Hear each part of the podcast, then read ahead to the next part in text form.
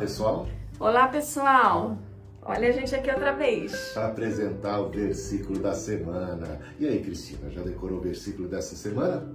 Creio que sim. Ah, e qual é o versículo? Filipenses 4, 8. Vamos ver se você decorou direitinho o versículo dessa semana. É hora da sabatina, vamos ver? Finalmente, irmãos, tudo que for verdadeiro, tudo que for respeitável, tudo que for justo, tudo que for puro, tudo que for amável, tudo que for de boa fama, se alguma virtude há e se algum louvor existe, seja isso que ocupe o vosso pensamento. Muito bem, olha, direitinho. Parabéns. Você percebeu uma conexão entre o versículo dessa semana com o versículo da semana passada, além do fato deles estarem na mesma carta de Paulo aos Filipenses? Sim, o que eu percebo é que o versículo da semana passada dizia que nós devemos fazer tudo sem murmuração nem contenda. E esse versículo ele dá uma dica de como nós podemos fazer tudo sem murmuração nem contenda. É deixar que a palavra de Deus ocupe a nossa mente, que o louvor a Deus ocupe a nossa mente, percebendo a boa mão de Deus sobre a nossa vida. Porque se nós murmuramos é porque nós estamos deixando a nossa mente ser preenchida com tudo aquilo que é ruim. Então, se nós trouxermos para a nossa mente as verdades de Deus, o louvor a Deus, reconhecer o Senhor em nossos caminhos, nós conseguiremos fazer, pelo menos, né? Mas não perfeito. Volta aqui. Ei, Ronaldo, tá certinho. tá perfeito. Você, ah, a gente você... vai conseguir fazer meio que sem murmuração nem contenda, né? Até fazermos totalmente sem murmuração nem contenda. É, os nossos pensamentos em Deus, essas seis virtudes a verdade, aquilo que é respeitável, aquilo que é justo, aquilo que é puro, aquilo que é amável, aquilo que é de boa forma, tomando conta da nossa mente, do nosso coração, caracterizando a nossa vida. Isso faz uma diferença brutal, maravilhosa. Aí a gente é positivo porque se Deus é por nós, quem será contra nós? E a gente então louva o Senhor, sabendo que todas as coisas cooperam para o bem daqueles que amam a Deus. A gente sabe que Deus está indo à frente. E quão maravilhoso é ser cheio do Espírito Santo, cheio da palavra de Cristo, cheio de confiança e de fé, que não estamos sozinhos nesse mundo, que não fomos largados e jogados a esmo, que não estamos largados nesta vida, que não somos joguete nem nas mãos dos homens, nem das circunstâncias. É Deus na nossa vida. Louva o Senhor, aproprie-se dessas verdades, viva, experimente tudo isso na sua vida. E como diz o versículo da semana passada, que nós devemos brilhar nesse mundo. E é isso aí, gente. Tudo sem murmuração nem contenda, deixando a nossa mente ser preenchida pela palavra de Deus. E assim daremos um bom testemunho. Deus abençoe. E agora eu posso voltar pro meu lugar direito, porque eu fico assim, ó, tentando ficar na altura dele aqui. Então tem que ficar assim também, para para ficar mais pertinho de você. Deus abençoe, boa, queridos. Gente. Uma abençoada semana a todos. Uma abençoada semana. Deus abençoe. Amém. Olá. E aí, já decorou o versículo da semana? Filipenses 4:8. Finalmente, irmãos, tudo o que é verdadeiro. Vamos começar a falar sobre essa primeira das seis características, das seis virtudes que devem ocupar a mente do cristão? Por que a verdade aparece aqui em primeiro lugar? Por que a verdade é tão importante?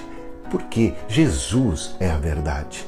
Porque o diabo é o pai da mentira e ele tenta de tantas e de inúmeras maneiras nos desviar daquilo que é bom, daquilo que é verdadeiro, para nos enganar. Ele mente para nós, ele nos ilude e arma uma série de ciladas que vão acabar, por fim, nos escravizando. Como a mentira escraviza. Quanta gente refém da mentira, quanta gente afastada de Deus por causa da mentira, ou apartada da bênção divina por causa da mentira. E Jesus disse: Conhecereis a verdade, e a verdade vos libertará Como é importante a gente ocupar nossa mente com a palavra de Deus, porque a palavra de Deus é a verdade. E quando a gente dá atenção para a palavra e quando a palavra de Deus ocupa a nossa mente e está aqui guardando e protegendo o nosso coração, a gente vai se revestir dessa armadura de Deus e a gente vai poder resistir aos ataques medonhos de Satanás. E um deles é mentir dizendo que Deus não te ama, dizendo que Deus se esqueceu de você, dizendo que Deus não se importa com a sua vida, é, que Ele gosta mais de outras pessoas, ou então que Deus não existe, ou que então não vale a pena crer e esperar em Deus, que você está fazendo como disse a mulher de Jó. Olha, você ter uma fé que é vã, veja a situação em que você se encontra, amaldiçoa o teu Deus e morre. Então, veja a mentira de Satanás plantada na boca da mulher de Jó numa situação de fragilidade da sua vida, numa situação de tribulação, de imensa provação. A gente tem que então dar ouvidos para a palavra de Deus e ver o quanto Deus nos ama, o quanto Ele nos quer bem e que em todas estas mazelas e tribulações da vida, somos mais do que vencedores. Ele disse: No mundo tereis aflições, mas tem de bom ânimo, eu venci o mundo. A gente não pode ficar dando ouvidos para as mentiras de Satanás. O amor de Deus é algo firme e concreto e revelado, acima de tudo, na cruz de nosso Senhor Jesus Cristo. Lá ele provou o quanto ele te ama o quanto Ele te quer bem, o quanto você é precioso. Ele, é, ele foi capaz de dar seu Filho Jesus Cristo. Ele foi capaz de dar a sua vida por você. Proteja-se com a verdade do Evangelho. Proteja o seu coração. Uma semana de paz, de bênção e de vitória.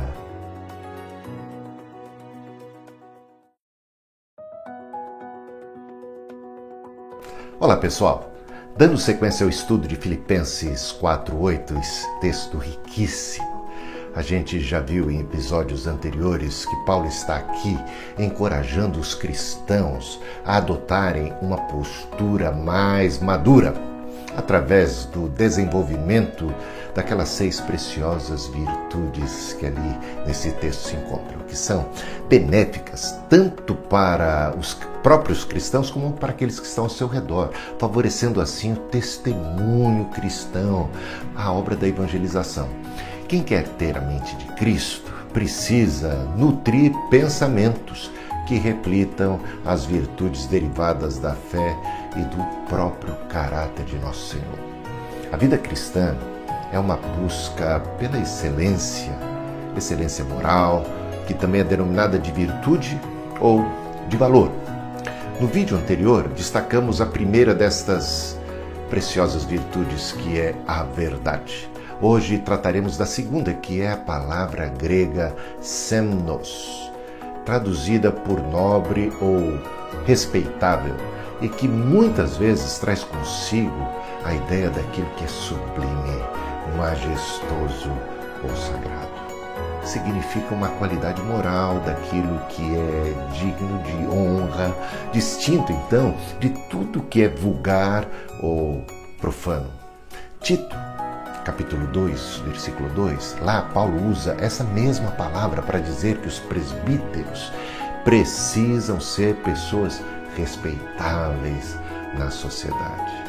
Já no início desta carta, ali no capítulo 1, versículo 27, Paulo está conclamando os cristãos a viverem de modo digno do Evangelho de Cristo. Portanto, meditar em coisas honrosas, respeitáveis, que têm valor, isto contribui em muito para o desenvolvimento de valores, princípios que tornarão cristão uma pessoa reconhecida na sociedade como uma pessoa de boa índole, refletindo assim a luz de Cristo como luzeiro do mundo. Pense nisso. Um grande abraço e até a próxima.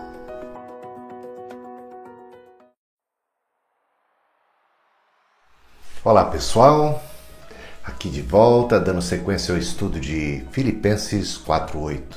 Veremos hoje a terceira das seis virtudes encontradas nesse texto que é simplesmente magnífico. Paulo diz que os cristãos precisam pensar em tudo aquilo que é justo.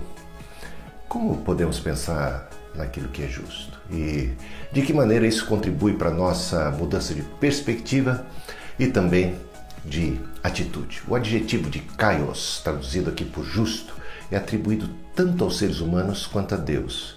Quando aplicado às pessoas, define-as como aquelas cujas vidas estão de acordo com os propósitos de Deus. Efésios 6:1. E que vivem em fidelidade, Romanos 1:17, que são obedientes aos mandamentos de Deus, Romanos 2:13, e que vivem uma vida correta e virtuosa, Romanos 5:7 e também que exercitam e praticam a justiça, Colossenses 4:1. A Bíblia caracteriza Deus como justo, como alguém em quem a gente pode confiar. A justiça divina se revelou de modo muito especial na cruz de Cristo, pois a justiça exige punição do pecado. Jesus é o Cordeiro de Deus que carregou sobre si a culpa pelos pecados humanos. Mediante a fé, Cristo não apenas nos justifica, absolvendo-nos da culpa, mas também nos comunica a sua justiça através da participação em sua natureza. Ele derrama sobre nós o seu espírito, ele nos dá um novo coração e assim temos a capacidade para andarmos em novidade de vida, agirmos de maneira correta, que dignifica o nome de Cristo. O propósito eterno de Deus é ter uma família com muitos filhos semelhantes ao primogênito Filho de Deus, a Jesus Cristo. No começo dessa carta, já em Filipenses capítulo 1, versículo 11, vemos o que Paulo tem em mente quando fala sobre o dever de pensarmos em tudo aquilo que é justo. O propósito é ver os cristãos cheios do fruto de justiça que vem por meio de Jesus Cristo, para a glória e louvor de Deus. Então, Comece a pensar em tudo que é justo. Aqui vai algumas dicas. Pense que é correto e justo obedecer os mandamentos de Deus, por exemplo, pois afinal de contas, Ele é o Senhor. Pense também que é justo produzirmos o fruto do Espírito, pois somos ramos da videira verdadeira, pertencemos a essa boa árvore e de sua raiz recebemos a seiva e tudo mais que necessitamos para produzir os devidos frutos. Por essa razão é que o justo possui uma vida frutífera, Pense que é justo amar a Deus, visto ser Ele o nosso Criador e também por ser Ele bondoso, misericordioso, gracioso para conosco. Sejamos justos, amemos a Deus. Pense que é justo também que amemos as outras pessoas, pois devemos lembrar que Deus nos amou de tal maneira quando nós ainda éramos pecadores. E o seu amor foi derramada em nossos corações pelo Espírito Santo que nos foi otorgado. Sejamos justos em externar o amor de Deus às pessoas. Pense que é justo perdoar, visto termos recebido tamanho perdão dos nossos próprios pecados. Amor e perdão não podem de maneira alguma serem represados na vida do crente, pois devem transbordar para o benefício dos que estão ao nosso redor. Pense como é justo amarmos a igreja e contribuir para a sua edificação e para o cumprimento de sua missão, pois somos devedores da igreja. Através dela foi que a gente conheceu o evangelho, fomos discipulados e nela fomos batizados e feitos membros do corpo. Lembre-se de que Cristo amou a igreja e se deu por ela, se entregou para apresentá-la a Deus como noiva adornada, sem mancha, sem defeito, sem ruga nenhuma. Pense que ser justo é saber dar a Deus o que é de Deus e a César o que é de César. Pense que é justo nos alegrarmos em Deus, em seu amor e cuidado, em sua salvação e provisão. A alegria do Senhor é que é a nossa força. Mas muitos se sentem constrangidos e até mesmo culpados quando se alegram. Não acham justo se alegrarem quando há tantos que choram e não conseguem ser felizes diante de tamanha miséria que há neste mundo. De fato, há tanta injustiça e infelicidade no mundo. A Bíblia nos desafia a agirmos com solidariedade e compaixão. Somos exortados a carregar os fardos uns dos outros e a chorar com os que choram. Mas não seria justo e nem sensato carregarmos todos os fardos do mundo sobre as nossas próprias cabeças, sobre as nossas costas, afligirmos incessantemente o nosso coração, seria mesmo uma atitude autodestrutiva. Viveríamos como melancólicos e teríamos pouca energia, em pouco tempo estaríamos desgastados. Devemos ser justos conosco mesmos, reconhecendo os nossos próprios limites. Um dos frutos do Espírito é a alegria, a alegria da salvação, a alegria de sentir-se profundamente amado por Deus, a alegria da certeza de que a nossa vida e o futuro estão nas mãos de Deus, a alegria diante do cuidado, da providência divina, alegria da esperança da ressurreição e de que em breve chegará o dia do juízo de Deus contra toda maldade e injustiça alegria de saber que Jesus é o Alfa e o Ômega e de que a última palavra da história não está nas mãos dos déspotas, dos tiranos, dos seres diabólicos. A justiça vai prevalecer e vai reinar para sempre. Portanto, pense que é justo também desfrutar da paz de Deus que excede a todo entendimento humano pois podemos lançar sobre Deus todas as nossas ansiedades e todas as injúrias e todas as injustiças, na certeza do seu amoroso cuidado. Pense que é justo sermos bondosos e generosos e caridosos, promovendo a justiça, pois temos sido objeto de tamanha generosidade e cuidado por parte do Pai Celestial. Pense também que é justo sermos pacientes, pois os que esperam no Senhor alcançarão a vitória. Pense que é justo exercermos o domínio próprio em tudo o que fazemos, praticando a justiça, andando em santidade, para dignificarmos o nome de Cristo que carregamos como cristãos.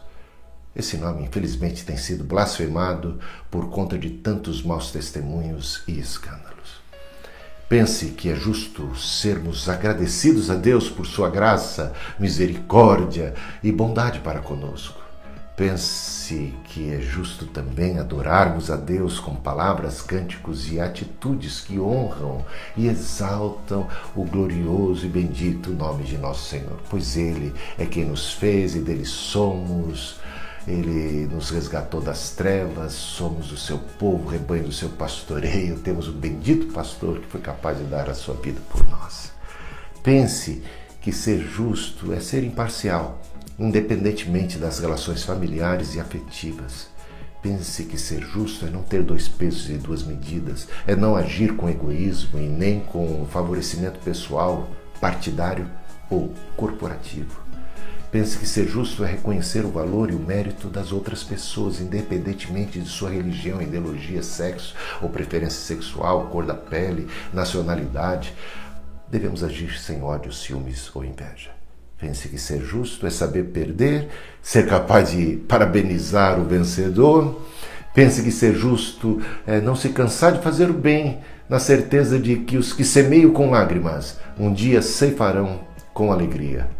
Esta lista não é exaustiva, é apenas uma amostra de como podemos pensar continuamente sobre a justiça de Deus, que um dia se manifestará plenamente contra todos os que praticam a maldade.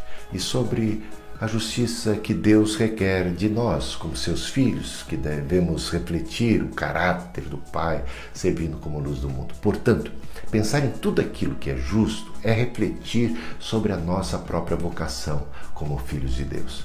Pense nisso. Um grande abraço e até a próxima.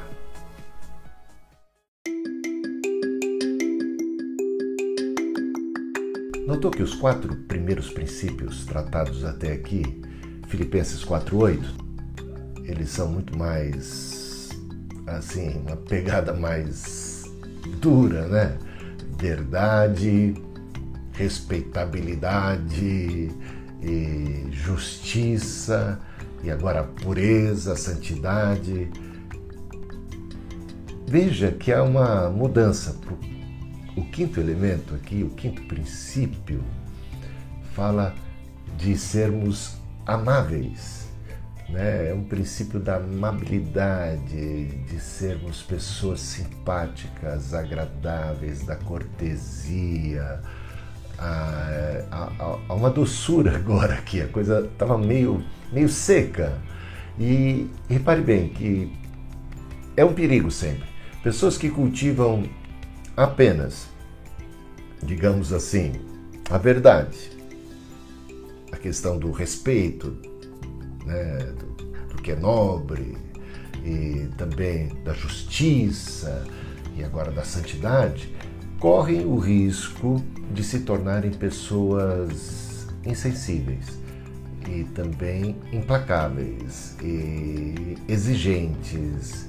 E por ficarem focadas única e tão somente nesses aspectos podem se tornar pessoas ah, não muito legais. Olha, uma garotinha certa vez orou assim: Senhor, faça com que todas as pessoas más sejam boas e faça com que todas as pessoas boas sejam legais. Olha que oração interessante. E para para pensar, às vezes a pessoa é boa, mas não é legal, não é simpática, não é uma pessoa agradável. Então ela não é tão boa assim, ela precisa melhorar.